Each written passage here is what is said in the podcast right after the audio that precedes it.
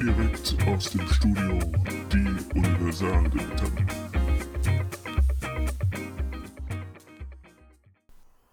Ja, herzlich willkommen zu einer neuen Folge. Wir sitzen wieder in Peters gemütlichem Wohnzimmer und ähm, nehmen unsere ja, hoffentlich dritte vernünftige oder eher gesagt zweite vernünftige Folge auf.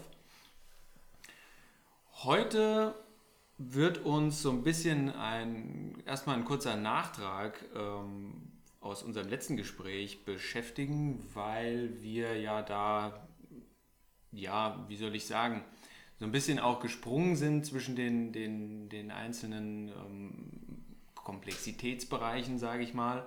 Und du hattest beim so leicht äh, in der letzten Folge angerissen, dass bei dem Punkt Konsumverhalten, wie ähm, kaufe ich ein, wie, wie bewege ich mich als Konsument, äh, eventuell auch als klimabewusster Konsument, ähm, hattest du angerissen, dass das ja auch ein Stück weit was mit Bildung und mit ähm, dem Befähigen zum, Entscheidungs, zum Entscheidungen treffen zu tun hat. Vielleicht, ich krieg's nicht mehr ganz zusammen, was da so deine, äh, deine Aussage war oder wo du, wir haben es auch relativ schnell ähm, abgebrochen, glaube ich, oder sind, nicht, sind zu einem anderen Thema dann gesprungen. Ich fände es aber trotzdem interessant, darüber nochmal zu sprechen, weil das ja eine wichtige, eine wichtige Sache ist. Also Konsumverhalten auf der einen Seite, aber halt auch auf der anderen Seite, wie, wie kann ich befähigt werden oder ähm, mich selbst dazu auch befähigen, ähm, sinnvolle Entscheidungen dann in dem Moment ähm, vielleicht auch zu treffen. Wir hatten ja auch das Thema mit den Plastiktüten ähm, und so weiter, da ja auch angeschnitten, was ja auch was mit äh, Konsumverhalten ähm, zu tun hat. Ich weiß es, deine These aber nicht mehr oder deine, deine Aussage dazu. Ja, im Grunde dreht sich das alles darum, dass Entscheidungen, die heutzutage getroffen werden müssen, deutlich komplexer sind, als sie das vielleicht vor 50, 60, 70 Jahren waren oder vielleicht auch vor 20 Jahren. Denn durch Sachen wie Klimawandel und Globalisierung äh, übertragen sich alle Probleme, alle Herausforderungen, alle Entscheidungsmöglichkeiten, die wir haben, auf eine ganz andere Ebene, für die der menschliche Horizont überhaupt nicht mehr gemacht ist. Mhm. Also Zeiträume, für die wir Entscheidungen treffen, sind entweder so kurz, dass wir sie nicht überblicken können. Zum Beispiel, wir fahren mit 250 auf der Autobahn und müssen Entscheidungen treffen, dafür ist unser Gehirn gar nicht gemacht. Aber andererseits auch müssen wir jetzt Beispiel Forstwirtschaft, wo wir gestern Abend noch drüber gesprochen haben, Entscheidungen treffen, wie forsten wir einen Wald auf in einem Zeitraum für 100 Jahre.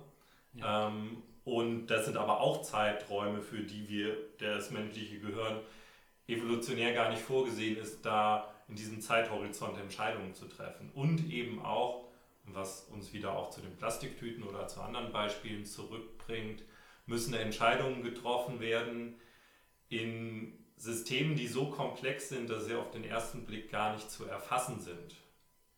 Beispielsweise würde man ja auch, um jetzt nochmal ein anderes Beispiel anzuführen, denken, ich kaufe einen regionalen Apfel und tue da was Gutes fürs Klima. Wenn ich die ganze Sache dann aber weiter verfolge, kommt es entscheidend darauf an, zu welcher Jahreszeit ich den Apfel kaufe. Wenn ich den Apfel im September, Oktober kaufe, ist das meistens dann eine gute Entscheidung, ja. weil der Apfel kommt direkt vom Baum irgendwo aus einem Apfelanbaugebiet in Deutschland. Wenn ich aber sage, okay, jetzt im Juni kaufe ich einen Apfel, wo die neue Ernte noch gar nicht eingefahren ist, ja.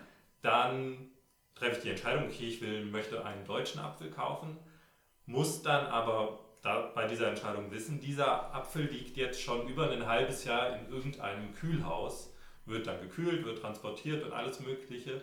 Letztendlich ist, diese, ist die Klimabilanz dieses Apfels dann schlechter als die Klimabilanz eines Apfels, der frisch in Neuseeland geerntet wurde und mit dem Schiff hierher kommt.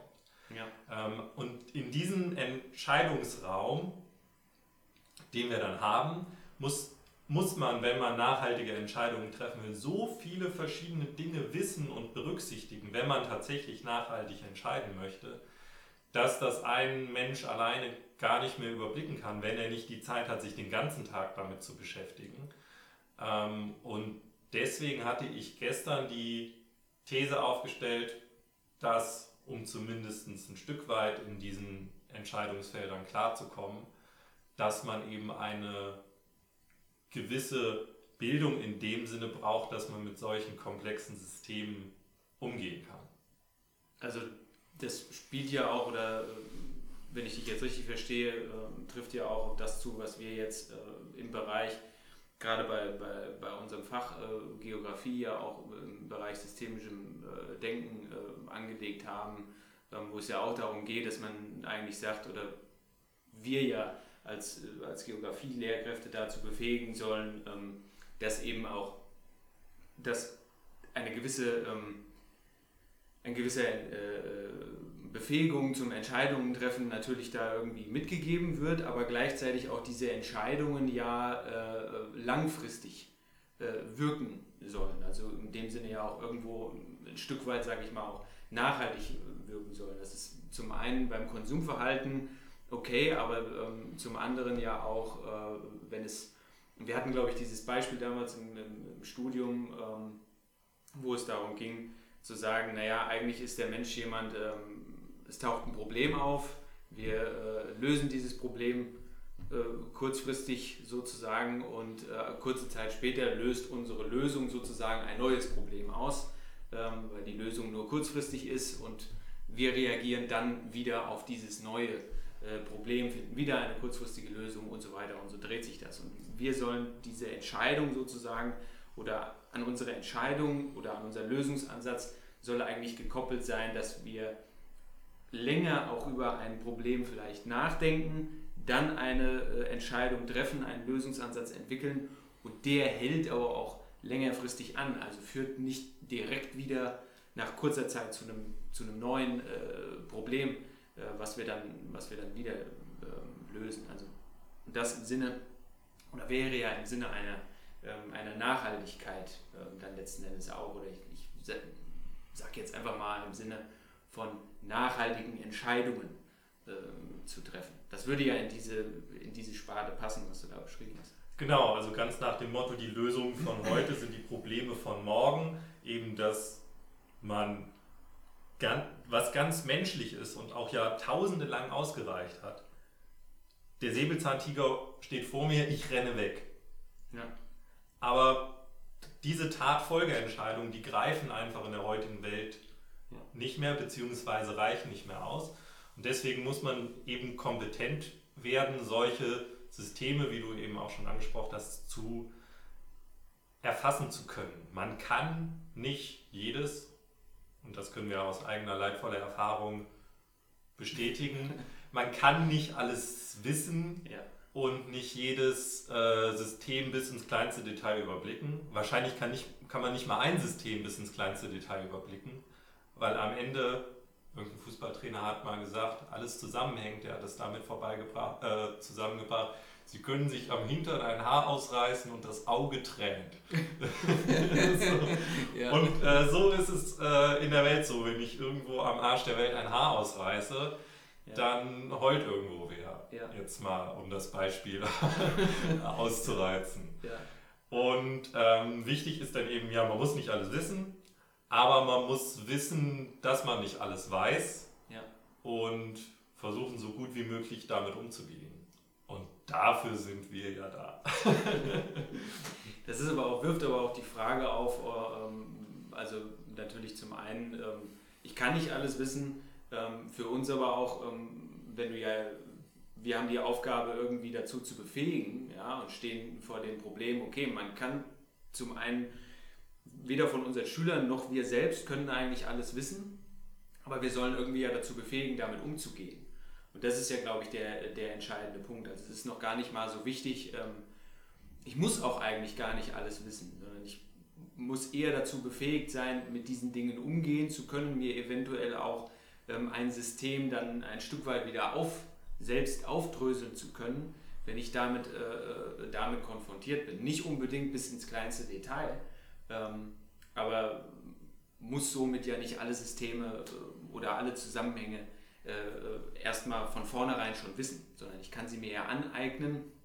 Und auch damit ähm, ein Stück weit diese, jetzt fällt mir der Begriff nicht ein, ähm, ähm, eine Fähigkeit entwickeln, eben auch und äh, stärken auch, auch mit, dieser, mit einer gewissen Ungewissheit, auch was die zukünftige Entwicklung anbetrifft, auch, auch umzu, umzugehen, ähm, weil ich eben befähigt dazu bin, mir eventuell Systeme anzueignen und innerhalb ein, eines komplexen Systems auch Entscheidungen äh, treffen zu können, letzten Endes, die, äh, die nachhaltig äh, sind. Wenn ich diese Befähigung ja habe, wenn ich das ja kann, ist es ja übertragbar eigentlich auf jedes x-beliebige System. Das muss ich ja im Vorfeld nicht kennen, oder?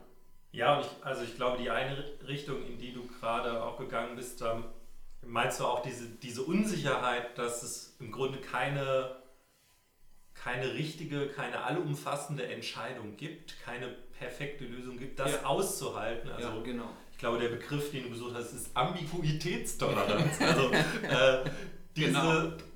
einfach es auszuhalten, dass ähm, es keine ideale Lösung gibt, wohl, was ja in der Schule auch immer ist, wenn man über Sachen diskutiert und ähm, verschiedene Lösungen abwägt, dass am Ende dann tatsächlich häufig die Frage kommt, ja, was ist es, was ist denn jetzt richtig, was, was sollen wir denn jetzt ja, machen? Ja, ja. Und das einfach auszuhalten und an diesen Unsicherheiten nicht zu verzweifeln, ist, glaube ich, auch eine große Aufgabe. Also ich merke es bei mir selbst, wenn ich mich mit irgendwas beschäftige und denke, okay, wenn ich jetzt das so mache, das ist ja dann in dem und dem Sinne nachhaltig. Mhm. Oder das ist eine richtige Entscheidung, die möglichst wenig Schaden anrichtet. Und man dann weiter in die Tiefe geht, denkt man, okay, ja, aber da ist es ja dann irgendwie, da leidet dann der drunter oder hier passiert das und das und das und das, dass man dann auch irgendwie eine gewisse Frustration erlebt, dadurch, dass man eigentlich nichts mehr richtig machen kann. Und ähm, das möglicherweise dann, und da muss man sich dann irgendwie gegen wehren, in eine Resignation umschwenken, man sagt, ja, wenn ich eh nichts richtig machen kann, dann mache ich halt gar nichts. da sind wir wieder bei dem Thema, ein Mensch allein kann überhaupt nichts bewirken. Ja? Ne? das ist auch eigentlich so ein, ne? so ein Punkt, das kannst du auch deinen Schülern sagen. ein Mensch allein kann überhaupt nichts bewirken. Ja, da, genau, das ist, äh, äh das geht mir auch so. Das kann ich, ähm, kann ich unterschreiben. Also dann, ähm, man ist dann überzeugt eigentlich davon oder äh, der Meinung, ich mache hier, mach hier was Richtiges, was Gutes und dann muss ich das irgendwie kurze Zeit später auch teilweise ja ähm, bedingt vielleicht auch durch, durch eine neue wissenschaftliche Erkenntnis oder so, ja, dann wieder revidieren, weil ähm, man festgestellt hat, okay, es ist eigentlich vielleicht doch gar nicht so, ähm, oder Zusammenhänge sind teilweise vielleicht doch ein Stück weit anders, ähm, als man sie ähm, vorher ähm, hergestellt hat. Was das, eine, das eine, was das, was das andere bedingt. Aber ich finde auch diesen Punkt wichtig, also ähm, weil du es eben angesprochen hast, so die, die, diese, das Bedürfnis ist ja schon hoch zu sagen, ich möchte eigentlich wissen, was richtig ist. Und ich möchte eigentlich die eine Lösung dafür haben, für dieses Problem. Also du hast es richtig angesprochen, im Unterricht ist man damit konfrontiert. Ich bin auch in, in, äh, in Geschichte äh, genauso damit äh, konfrontiert mit dieser Frage, ja, was ist denn nun die richtige Lesart hier von dem Ganzen? Und sie gibt es aber einfach nicht. Und in, in, einem, in der Geografie oder überhaupt jetzt in, in, der, globalen, in der globalen Welt ähm, existiert sie äh, schon erst recht nicht, weil wir ja auch zig unterschiedliche Perspektiven, sei es nationale Perspektiven, wie auch immer, äh, ähm, auf, die, äh, auf die Dinge haben. Aber ich finde es dabei spannend zu sagen, der Mensch hat irgendwie doch das Bedürfnis, nur die eine Lösung haben zu wollen. Und links und rechts davon wenn da was anderes existiert, dann stürzt mich das irgendwie in eine tiefe Sinnkrise, sagen Ja, weil das einfach Jahrtausende genauso ausgereicht hat und auch genau richtig war, überlebenswichtig war, sich genau auf eine Sache, auf ein Problem zu fokussieren. Ja. Wenn man dann noch nach links und rechts geguckt hat, dann war man tot. so, und jetzt passiert in den letzten 100 Jahren sowas wie Globalisierung und Industrialisierung und die Evolution ist einfach wahnsinnig langsam. Also bis wir so weit sind, dass wir mit der Welt, wie sie jetzt ist, klarkommen, gehen Jahrtausende in die Lande, aber dann ist die Welt schon wieder so anders, äh, dass wir damit auch nicht klarkommen. Mhm. Also es ist einfach die Menschheit, Gesellschaft, die Welt, die Globalisierung hat sich schneller entwickelt, als der Mensch das überhaupt mitbekommen kann. Ja. Kommt einfach mit der Geschwindigkeit, mit der Menge an Informationen und mit der Vernetzung an Informationen kognitiv überhaupt nicht zurecht. Das muss man sich halt einfach eingestehen, um daran nicht zugrunde zu gehen. Das ist praktisch, das ist praktisch der Opa, der zu Weihnachten das Smartphone bekommt genau. und, und, keine Ahnung hatte, was er da jetzt eigentlich treiben soll. Und wenn fünf Apps mal offen sind, dann sind auch 80 In-App-Käufe getätigt und danach ist das Konto leer. So, so, nach dem Motto, ja, und er hat keinen Plan davon, wie er damit eigentlich umgehen soll. Ähm, und äh, gut, ich meine, er kann das Telefon aus dem Fenster schmeißen, ja, dann hat er Ruhe davor, aber global, wir können ja nicht die Augen äh, vor, den, vor den Dingen verschließen. Ja, aber das ist, äh, ist eine spannende Geschichte und dabei ist ja dann, finde ich, interessant, zum einen die Forderung, die ja existiert, zu sagen, wir müssen besser damit umgehen können. Auch zukünftige Generationen müssen besser damit umgehen können, müssen diese, wie war das, Ambigui, was? Ambiguitäten ja, genau. Also mit äh, Ungewissheit, mit Unsicherheiten umgehen können, mit einem, ge einem gewissen Anteil davon auch äh, leben können. Ähm, und diese Forderung existiert. Und, und, die Notwendigkeit auch. Ja, und unser ein Fach wie die Geografie existiert auch, was eine mögliche Antwort ja, darauf äh, geben kann oder verschiedene äh, Optionen aufzeigt, ähm, im Unterricht oder in der Schule ähm, eigentlich das Fach ist, was dazu befähigen soll, das einzige Fach im Grunde genommen, was ja auch, also systemisches Denken gibt es in, in keinem anderen Fach, korrigiere mich, wenn ich das, äh, äh also zumindest nicht in dieser Form, wenn ich das äh, falsch habe, aber ich wüsste, wüsste es jetzt nicht. Ja, ähm, ist ein Alleinstellungsmerkmal, was nur da existiert, im Erdkundeunterricht oder Geografieunterricht, wie auch immer man das nennen mag. Und gleichzeitig wird interessanterweise in, in, trotzdem in einigen Bundesländern an diesem Fach unter anderem auch Hessen extremst, ja, extremst gespart. Und man misst diesem Fach eigentlich gar keine Bedeutung bei und sagt, äh, naja, Erdkunde, ich, ich, weiß nicht, vor, ob diese Argumentation so in dieser Form noch existiert, aber sie war mal ziemlich präsent zu sagen, äh, Erdkunde, wofür brauchen wir das? Wir haben der geschichtliche Teil ist über das Fach Geschichte abgedeckt ähm, und Politik und Wirtschaft, da haben wir Profi für. Ähm, wofür brauchen wir noch Erdkunde? So nach dem Motto. Und äh, das ist irgendwie ja ein Widerspruch, ähm, der auch in der, in, existiert und trotzdem, es gibt eine andere bildungspolitische Forderung oder auch seitens von Universitäten eine andere Forderung, ja, dahingehend. Ähm, Uni Gießen zum Beispiel ein Stichwort, die sich da relativ stark einsetzt für. Ähm, aber es wird halt auch irgendwie nicht gemacht, was auch wieder so eine Ambivalenz ist. Ne?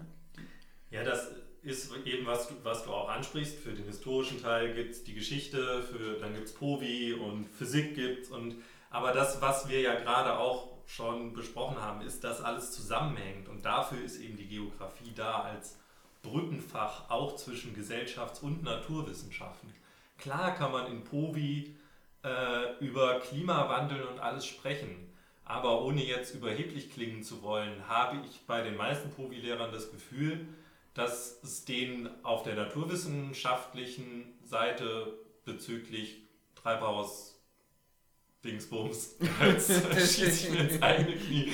Aber dass es einfach an der Stelle dann auch fehlt und diese Vernetzungen herzustellen einfach nicht ähm, dazu in der Lage sind. Und was, glaube ich, auch vielfach in diese Entscheidungen, die getroffen werden, jetzt wirklich äh, POVI in der Oberstufe zu stärken und das, was praktisch der Todesstoß für Erdkunde ja. wäre in der Oberstufe, kommt daher, dass viele gar nicht genau wissen, was Erdkunde heute bedeutet, sondern immer noch diese Auffassung haben nach dem länderkundlichen Paradigma, dass wir Stadtlandfluss betreiben. Richtig, das, das war so ein Punkt, der, da hatte ich auch gerade, vielmehr so eine ähm, spannender ähm, oder eigentlich, ich weiß nicht, ob dir das genauso geht, aber ich war immer relativ oft, als ich noch studiert habe, damit konfrontiert, dass wenn du auf irgendwelchen Geburtstagen oder ähnlichem bist, äh, dass dann gerade von, von den älteren Herrschaften, wenn dann äh, die, die große Frage aufkam, wo liegt denn was weiß ich, ja. Äh, Atlas.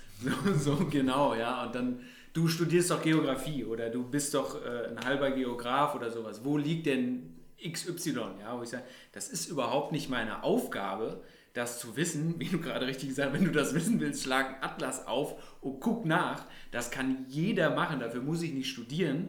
Ja, ein Buch aufschlagen, das kriegt jeder hin. Außer ich habe keine naja, das sage ich jetzt nicht. ja, aber. Ähm, keine Ahnung, kein Atlas. ja, so, also, äh, oder Googles heutzutage, ja, brauchst keinen Atlas für. Und ähm, genau, aber diese Auffassung, was dieses Fach bedeutet, und ich habe tatsächlich auch da schon eine sehr penetrante äh, Diskussion mit jemandem gehabt, der mir dann tatsächlich erklären wollte, äh, was Geografie ist, wo ich sage, äh, das studiere ich aber gerade nicht und ich habe gerade einen Schwerpunkt gesetzt auf Klimageografie und noch auf politische Geografie. Ich setze mich mit dem, wovon du da redest, überhaupt nicht auseinander und das ist auch überhaupt nicht ein großer Schwerpunkt äh, dieses, äh, dieses Studiums. Ne? Und ähm, das finde ich, äh, ja, weiß ich nicht, so eine Fehlauffassung, wo ähm, du aber ganz viele hast, die da tatsächlich noch überzeugt sind. Geografie heißt, ich weiß, wo was ist und ähm, das ist eigentlich so das Kerngeschäft. Natürlich spielt die Verortung eine Rolle, aber heutzutage gerade mit äh, ähm, Google und äh, Google Maps und allen möglichen anderen Apps und keine Ahnung was ist das und, und GPS und so ist das jetzt nicht mehr die große Nummer, irgendwo was zu verorten oder ähm, ja, festzusetzen.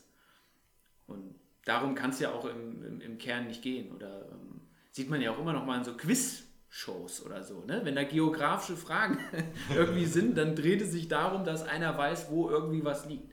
Oder dass das mal die ehemalige Hauptstadt von dem und dem war. Wo ich sage, erstens interessiert das keinen, dass das, das mal irgendwo war. Und zweitens, was habe ich davon? Was ist, was ist der, der Mehrwert, den ich äh, global gesehen daraus ziehe? Das ist ein schönes Nebenwissen was ich so habe. Und wenn ich Freude daran habe, okay, dann gut. Aber wenn meine Schüler auswendig lernen, ähm, die Hauptstädte und äh, die Länder dieser Welt und so weiter, ja, und dann gehen sie aus der Schule raus und dann wissen sie das. Und was bringt ihnen das? Nix bringt ihnen das. Ja. das ist, glaube ich, auch noch so eine Schwierigkeit, dass man das eben so in diese Schublade Länderkunde steckt, dass es einfach ansonsten, und da sind wir bei der eindimensionalen Sicht, die uns evolutionär gegeben ist, sonst einfach nicht so gut greifbar ist wie andere Fächer, ähm, was Geografie ist. Bei der Biologie kann man sagen, Biologie ist die Wissenschaft, die sich mit allem Lebendigen beschäftigt. Mit dann, Humus auseinandersetzt. Nicht der aus dem Kühlschrank, aber der andere. aber mit dem auch. ja, tatsächlich. Stimmt, hast natürlich recht. Ja. Also, und dann gibt es, lernen wir in der fünften Klasse, die fünf Merkmale des Lebendigen. Und dann weiß man, alles das, was diese Merkmale erfüllt, ja. plus Viren, ist Teil der Biologie. Ja. So, fertig. Und Geografie, was ist das? Okay, irgendwas, was mit Raum zu tun hat. Ja. Aber es hat alles mit Raum zu tun, weil alles sich irgendwie im Raum be befindet, bewegt, Räume zusammenhängen. Eine ganz schöne Definition finde ich immer, keine Ahnung von wem die war, Geography is what geographers do. Also alles, was wir tun, ist Geografie und ja. deswegen vor der Steuer absetzbar. ähm, und diese, diese ausgefransten Enden möglicherweise, was das so wichtig macht, sich damit zu beschäftigen, führt aber auch gleichzeitig dazu, dass es schwer zu greifen ist. Ja, ja. Genau, es ist nicht, äh, ähm, ja, es passt dann wieder so in diese Nummer, äh, ich will diesen einen Lösungsansatz und nichts daneben. Ich will was Greifbares. Ich will irgendwie was, was ich, was ich packen kann, was ich klar umreißen kann, mit Ecken und Kanten, mit, mit, mit, mit Grenzen. Und das ist es dann und das, was sozusagen auf dem Karton draufsteht, das muss da auch drin sein, so nach dem Motto. Und wenn ich dann mit sowas ankomme, mit ähm, einer Definition, die sehr, sehr breit äh, gefasst ist, wo sehr viel einfach drunter fällt, ja, oder wie gesagt, eben halt auch nicht ein Lösungsansatz, sondern äh, mehrere Lösungsansätze habe, die vielleicht auch äh, getestet werden müssen, die ja auch ähm, bei den einen sind sie sinnvoll, bei den, bei den anderen eben nicht oder funktionieren sie. Und, und ja zum Teil auch ja. widersprüchlich sind. Ja, genau. Ja, ja ähm, dann bringt das irgendwie, irgendwie Probleme äh, mit sich. Ja, und ich finde auch, da kommt so ein bisschen darauf an zu sagen, sich auch darauf einzulassen. Also als Mensch auch zu sagen, okay, ich muss das akzeptieren und ich, ich lasse mich äh, aber auch darauf ein, dass es nun einmal so ist und versuche dann mit dem, was ich habe, ähm, klarzukommen. Und auf der anderen Seite, wir reden ja immer darüber, wir brauchen äh, Innovation, wir sollen Perspektiven schaffen, wir sollen uns breit aufstellen. Im Prinzip ist das ja eigentlich nichts anderes. Wir stellen uns ja dadurch eigentlich breit auf. Wir haben zig verschiedene Lösungsansätze. Wir haben nicht nur einen Weg, den wir durchprügeln müssen, der unbedingt funktionieren muss, weil sonst nichts anderes geht. Sondern wir sind ja, wir können ja springen, wir können ja sagen, wir haben das, okay, das funktioniert hier nicht. Also greifen wir auf einen anderen Ansatz zurück oder wir entwickeln noch ähm, einen zusätzlichen, ja, dann dabei. Und das macht uns ja eigentlich viel ähm, agil ist das falsche Wort. Es macht, äh, wir, wir sind ähm, viel ähm, na, spontaner, sage ich mal auch. Wir sind nicht so eingeschränkt. Wir können viel, viel besser agieren ähm, im Grunde genommen. Und trotzdem und das wünschen sich ja Menschen eigentlich auch. Eigentlich ja auch so für ihr Privatleben oder so. Ne? Irgendwie Offenheit und so weiter. Und trotzdem existiert auf der anderen Seite dieses, ja, was ist es denn? Ich möchte es aber jetzt genau so haben. Und das nicht nur bei den Jungen, bei, wo man sagt, okay, die, bei unseren Schülern oder so ist es noch so, da ist ja auch eine gewisse Entwicklungsphase, ja, bis man erwachsen ist und so weiter, sondern es existiert ja auch bei Erwachsenen. Es ist ja überall ähm, gegeben. Ich würde es alters, ähm, nicht altersspezifisch irgendwie äh, festlegen. Und das ist, weiß ich nicht, ich habe da keine Antwort drauf, aber ich finde es einfach eine, eine spannende Beobachtung, äh, zu sagen, wie der Mensch halt eben so durch, da, da durch agiert. Ne? Nee, da gibt es aus meiner Sicht auch jetzt im Moment keine Antwort drauf. Aber wenn man mal schaut, wozu das führt, wenn man sich, weil man mit der Komplexität der Welt überfordert ist mhm. und auf einen Weg fokussiert und vielleicht auch die Komplexität ausblendet, mhm. führt das dazu, dass man eben Sachen, die neu dazukommen, dieses System komplexer machen wird, ablehnt. Ja.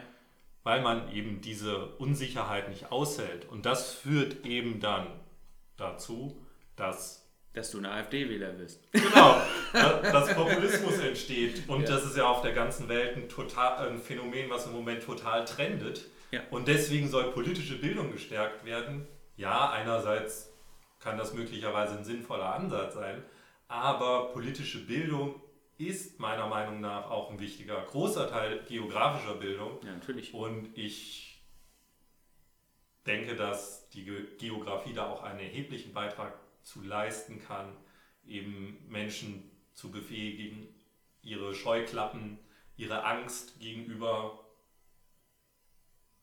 ich mache mach gerade eine Handbewegung, äh, Angst gegenüber Sachen, die von außen kommen, äh, abzulegen, beziehungsweise ja. auszuhalten.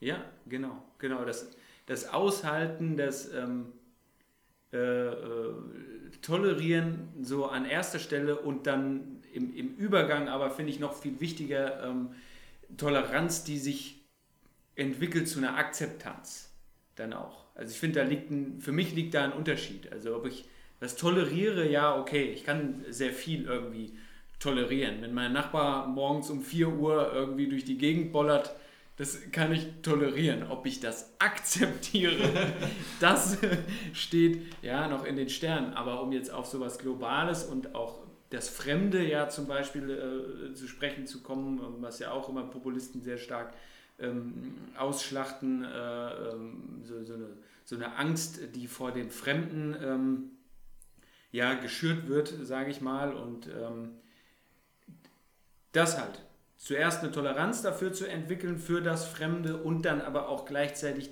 das Fremde als ein Teil des Ganzen zu akzeptieren und irgendwann, ähm, ich glaube, das kann man anhand äh, ähm, von Deutschland und äh, gerade der, der deutschen Geschichte im Bereich auch ähm, von, äh, ja, ich sag mal, im, im Bereich Migration, früher bezeichnet als, als Gastarbeiter, ja, heute ein ganz normaler, fester Bestandteil ähm, unserer, äh, unserer Gesellschaft, wandelt sich was Fremdes ähm, über eine Toleranz, Akzeptanz dann auch einfach um in etwas Normales, was dazugehört, was ein Teil äh, davon wird. Ähm, das braucht halt seine Zeit. Da gehen vielleicht äh, zwei Jahrzehnte oder auch ein bisschen länger dann ins Land. Aber es ist auch äh, auf der anderen Seite nicht unmöglich. Man muss dem Ganzen ein bisschen Zeit geben. Ähm, und ich finde auch, dass man das nur abbauen kann, diese, diese Grenze, nämlich gerade über diese Begegnung auch mit dem Fremden. Wenn du über das Fremde immer nur liest, immer nur Sachen im Fernsehen siehst und so weiter, ist ja alles schön und gut. Aber die Begegnung an sich ist eigentlich das, was die Schwelle letzten Endes ähm, auch überhaupt abbauen kann. Sie kann sie natürlich durch eine negative Erfahrung auch aufbauen, das würde ich auch behaupten, ja. Aber ähm, ich glaube, dass man generell mehr positiv äh, äh Erfahrungen macht ähm, als negative äh, mit dem Fremden, was auch immer das sein mag. Ich meine damit jetzt nicht nur irgendwie ähm, andere Menschen aus anderen Kulturen, ich meine das generell komplett allgemein, ja. Dann äh, hat man auch ja, durch Begegnung einfach diesen, diesen, diesen Punkt dann irgendwann, dass sich das ein Stück weit abbaut und dass man ähm, diese Angst sich, einfach vor den Fremden auch, ähm, auch abbaut und ich besser damit umgehen kann, hinter die Fassade sozusagen auch irgendwie mal blicke und mehr dann verstehe. Würde ich zumindest so ähm, behaupten oder kann ich aus eigener Erfahrung, sage ich mal so, auch, auch sagen. Ja, tatsächlich hatte ich dieses Jahr auch irgendwie so eine eigene Erfahrung, wo ich möglicherweise durch Begegnung oder durch Bereisung Vorurteile irgendwie nochmal reflektieren musste. Ähm, Corona-bedingt, also es geht jetzt um das Jahr 2020, ähm, hat sich ein Urlaub in der Niederlausitz angebahnt. Und so das Bild, was man von der Lausitz im Kopf hat, so als erstes Vorurteil ist Braunkohle, Braunkohletagebau und Nazis. so, ähm, also braun in braun. Ja, okay. Ja. Wir eiern dahin. Ende der Herbstferien. Es war miesestes Wetter. Nebelig und Regen. Und wir waren in so einem Dorf, was nur existierte, weil da Bahngleise waren. Mhm. Ähm, waren da in so einer alten Vorkriegsschule, die schon verlassen war. Daneben war eine Schule im sozialistischen Stil gebaut, die auch schon verlassen war. Also im Dorf war die Hälfte der Häuser standen leer. Ja. Ähm, und da war halt einfach tote Hose. Da gab es einen Kiosk, wo sich das Dorf abends getroffen hat, aber ansonsten gab es in dem Dorf einen geschlossenen Blumenladen. Mhm.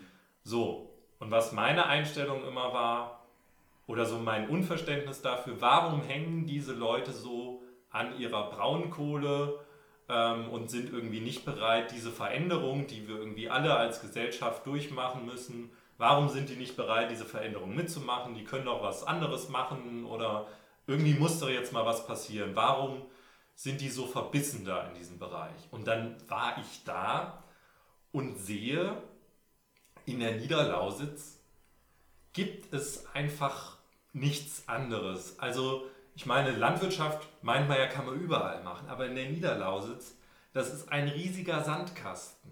Der Mais stand da Ende Oktober noch und war einen halben Meter hoch.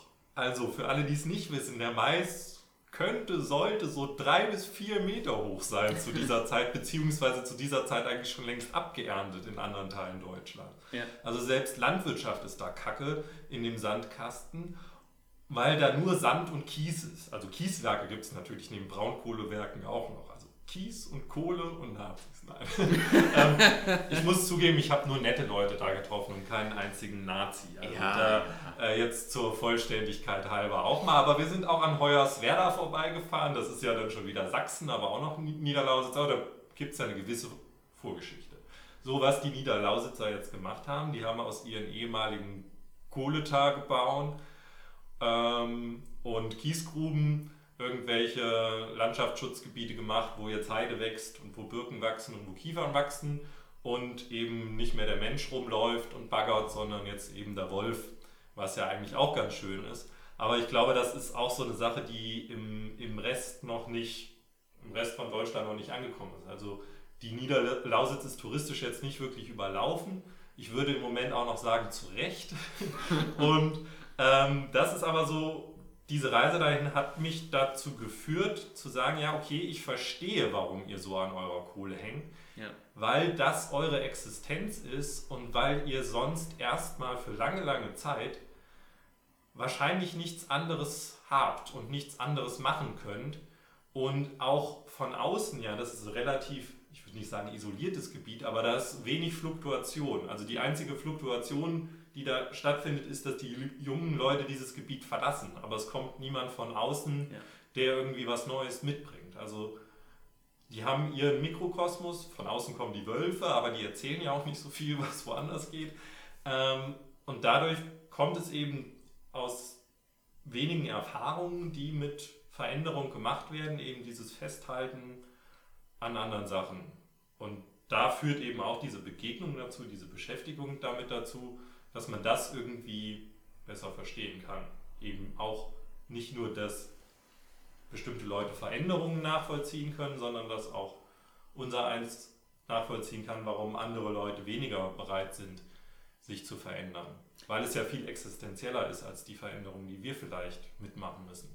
Da hätte man vielleicht Elon Musk äh, einladen sollen, seine Tesla-Fabrik da zu bauen, anstatt, anstatt jetzt ne, äh, da auch noch in der Nähe von diesem, oder muss ja auch wieder Wald, glaube ich, für gerodet werden oder ist gerodet worden für, ich Ja. meine, das Ding steht ja auch schon fast. Aber der wäre ja eine, äh, äh, ähm, eine, eine Bereicherung im, im, im Sinne von äh, Existenzängsten ähm, oder Existenzverlustängsten, sagen wir mal so, abzubauen, wenn die, wenn die Kohle verschwindet und dann zu sagen, oh, wir haben, äh, uns geht hier komplett das, das Flöten. Aber ich kann dieses, ich glaube, der Existenz oder, oder Existenzangst ist ja, glaube ich, generell ähm, ein, ein ganz, ganz grundlegender Pfeiler ähm, bei solchen, solchen Sachen. Und wo man als Außenstehender sagt, bei, mir fällt jetzt kein konkretes Beispiel ein, ähm, aber wo man als Außenstehender, der nicht in, in diesem Land oder in dem Gebiet oder wie auch immer lebt, dann sagt, meine Güte, was stellt ihr euch eigentlich dann da so an? Ja? Und äh, wenn man dann letzten Endes mal genauer hinschaut, dann merkt man ja, okay, diese Entscheidung oder, oder, oder dieser Weg führt dazu, dass da ein, ein, Großteil an Menschen, deren Existenz sehen sie, ob sie de facto wirklich bedroht ist, ist doch, steht doch mal auf einem anderen Papier, aber das Empfinden ist auf jeden Fall da. Und das ist ja entscheidend. Wenn ich als Mensch das Gefühl habe, meine Existenz ist bedroht, heißt im Umkehrschluss noch nicht, dass es tatsächlich nachher schwarz auf weiß so kommt, aber das Gefühl ist ja entscheidend für das, was ich dann tue und wie ich dann nachher auch eventuell handle oder auf sowas reagiere. Ja, wenn ich ein schlechtes Gefühl dabei habe, dann reagiere ich auch dementsprechend darauf. Ja, und ich glaube, das ist aber so, so Existenz äh, ähm, eine, äh, eine ganz grundlegende Geschichte. Und da ist dann, du hast es ja gerade beschrieben, der Punkt Begegnung oder sich etwas anzuschauen, ähm, mal genauer hinzuschauen und zu verstehen auch, was ist hier eigentlich los, ähm, ja dann, äh, dann genau der, der Schlüssel, sage ich mal, zu dem Thema. Und das ist ja eigentlich auch nichts anderes, was wir, da schließt sich der Kreis wieder, in unserem Fach bei, äh, ähm, bei Unterrichtsbeispielen, sei es eine Raumanalyse, sei es in, äh, andere, andere Geschichten, ähm, ja genau machen. Wir greifen uns etwas raus, schauen uns das dezidierter an, schauen uns verschiedene Perspektiven darauf an, auf diesen Raum bezogen und versuchen erstmal nachzuvollziehen, warum die Menschen, die dort leben, so zu den Dingen stehen, wie sie dazu stehen. Und dann habe ich auch eine viel bessere Basis, um Lösungsansätze äh, und da dann ja ganz wichtig, vielfältige Lösungsansätze zu entwickeln, womit ich vielleicht nachhaltig agiere, womit ich umweltschonend agiere, womit ich aber auch gleichzeitig den Menschen, die dort leben, Perspektiven biete und sie sich eben nicht mehr in ihrer Existenz bedroht fühlen müssen, weil sie eine alternative Nische finden oder wie auch immer. Ja. Das macht nichts anderes machen wir ja oder versuchen wir zu machen, wenn uns die Landesregierung nicht immer die Knüppel zwischen die Beine werfen würde. Ja, das ist jetzt ist ja auch schon wieder ein Punkt, wo wir bei einem ganz komplexen Ding schon wieder sind, was wir jetzt auch nicht so einfach stehen lassen können. Wenn wir jetzt sagen, der Musk baut seine Tesla-Fabrik in der Niederlausitz, ist ja noch längst nicht, also der Arbeitsmarkt ist ja kein Nullsummenspiel. Ne? Du kannst ja nicht die Leute aus dem Braunkohletagebau jetzt bei Tesla, ich weiß nicht, was die da machen, vielleicht haben die auch ein Fließband, ans Fließband stellen oder an einen Computer setzen und sagen, hier, du bist jetzt 30 Jahre Bagger gefahren, jetzt programmier hier doch mal die ja. neue Hupe für den Tesla. Ja. Ähm, also das funktioniert ja so nicht. Auch wenn man sagt, okay, hier, ihr könnt doch in der Niederlausitz super Wolfstourismus machen. Hm. Ja, soll ja, mach jetzt, doch mal eine Umschulung. Mach doch mal eine Umschulung zum Pferdleser. Da gibt es ne? sowas wie, eine, wie die Arbeitsagentur. Da könnt ihr hingehen und könnt eine Umschulung machen. Die, die sind richtig gut darin, Umschulungsvermittlung. Ja, und das zeigt jetzt auch schon wieder, okay, was macht man mit jemandem, der 30 Jahre lang Bagger gefahren ist oder LKW-Fahrer ist? Äh, Stelle ich mir auch sehr erfüllend vor. Jetzt wirklich einfach LKW fahren. einfach fahren, ja. Einfach fahren. Du bist ähm, weg von zu Hause von jemand, der rumkrakeelt. ähm, wobei, ganz ehrlich, also ich muss auf der anderen Seite sagen, wenn ich immer so jetzt auch in Corona-Zeiten diese ähm, dann immer so, äh, wenn man mal so eine kurze Strecke Autobahn gefahren ist irgendwo hin und hat dann teilweise so die, die Fahrer äh, dann da gesehen und teilweise die, die, ähm, die Raststätten oder wie auch immer, ne, hatten ja gerade Sanitärbereiche oder so ja dann auch mal eine Zeit lang irgendwie gerade Duschen und ähnliches nicht aus Hygienegründen ne, nicht geöffnet und so. Ich mir denke, meine Güte, also die, also die Duschen Leute, aus Hygienegründen nicht zu öffnen, das, Nein, also das, das, ist sowas von bescheuert. das, so habe ich das nicht. so habe ich das nicht gemeint. Also du weißt schon, was ich meine. Ne? So die, aufgrund von, von Corona-Lage halt äh, das da zum Teil geschlossen, wo ich mir so denke, also da sind die Leute auch irgendwie, ähm, ich beneide die nicht um, um, um diesen Job. Ähm, wo ihnen dann auch womöglich noch irgendeiner äh, in der Zentrale ähm, hinterherhängt und sagt, ähm, naja, wir wissen ja gerade, wo dein LKW steht und du solltest eigentlich schon seit einer halben Stunde wieder auf der Straße sein und jetzt sieh mal zu, dass du das hier von A nach B bringst.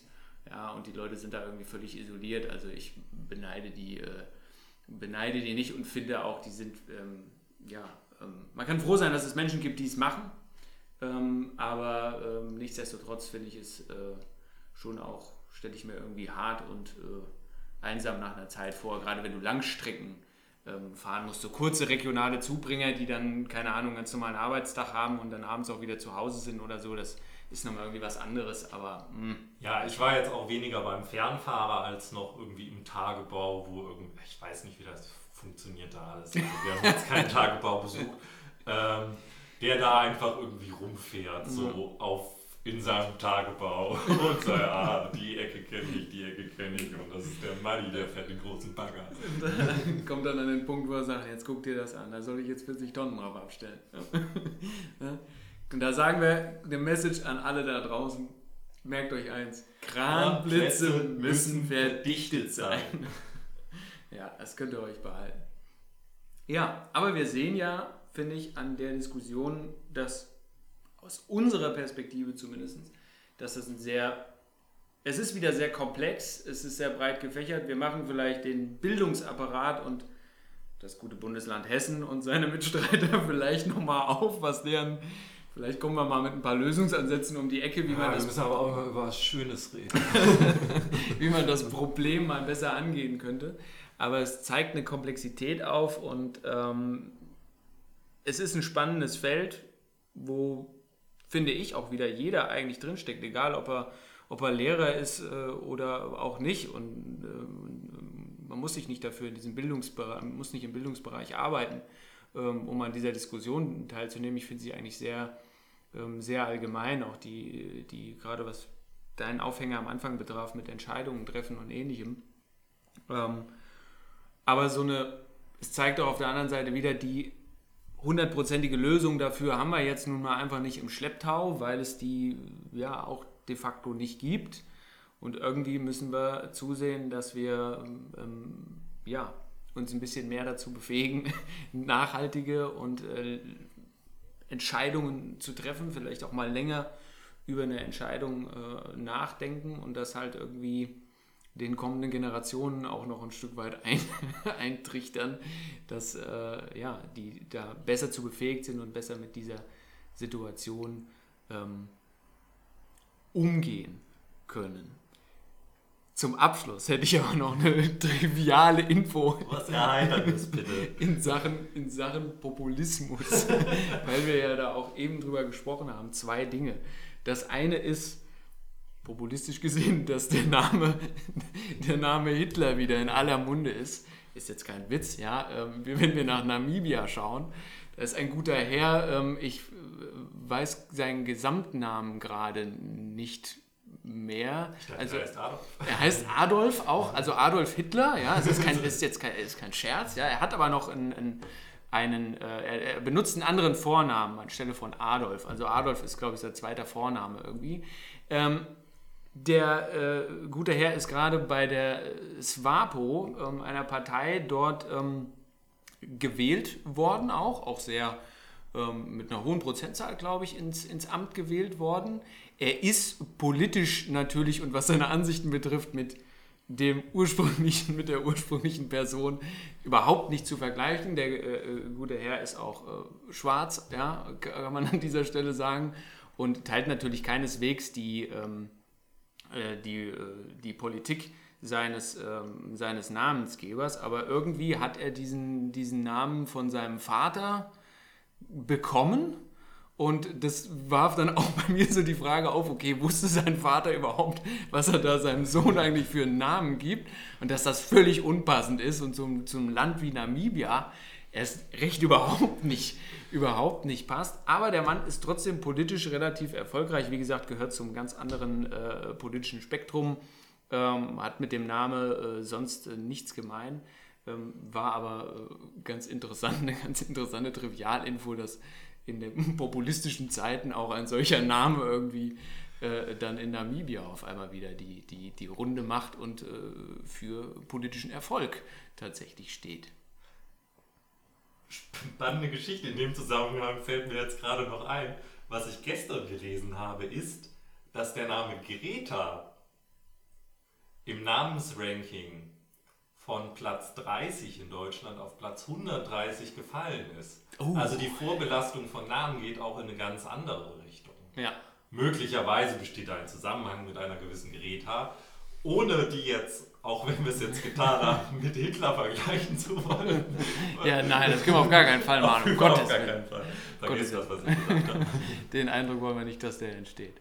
Ja, aber das so äh, zum Abschluss. Ich habe noch, ich hab noch einen Punkt, populistisch, und da können alle mal zum Schluss drüber nachdenken. Eine sehr merkwürdige äh, Erscheinung. Ähm, am 20. April diesen Jahres, und das Datum ist bestimmt nicht äh, zufällig gewählt, erscheint das, ich weiß nicht, ob es sein erstes Buch ist, ich gehe davon aus, das erste Buch unseres, ehem er unseres ehemaligen ähm, Verfassungsschutzchefs sozusagen, Hans-Georg Maaßen. Ähm, ja, ich kenne den genauen Titel nicht, ich will ihn auch gar nicht wissen. Auf jeden Fall interessante Trivialinfo, das Ding erscheint am 20. April 2021. Wer möchte, kann da gerne mal drüber nachdenken, was das wieder zu, über diese Person und über die vorherige Leitung des deutschen Verfassungsschutzes eigentlich aussagt bei all den Fehlern und Komplikationen, die da so aufgetreten sind. Von daher äh, Das war keine Kaufempfehlung. auf gar keinen Fall. Ja, an dieser Stelle würde ich sagen, mit dieser Info verabschieden wir uns. Ähm, wir hören uns demnächst wieder. Wann genau, wissen wir nicht. Bleibt gesund und tut nur das, was wir auch tun würden. Bis bald. Bleib geschmeidig. Sie bleiben Schweine. Hör mal zu, du Meisenarsch, sonst stutze ich dir die Flügel.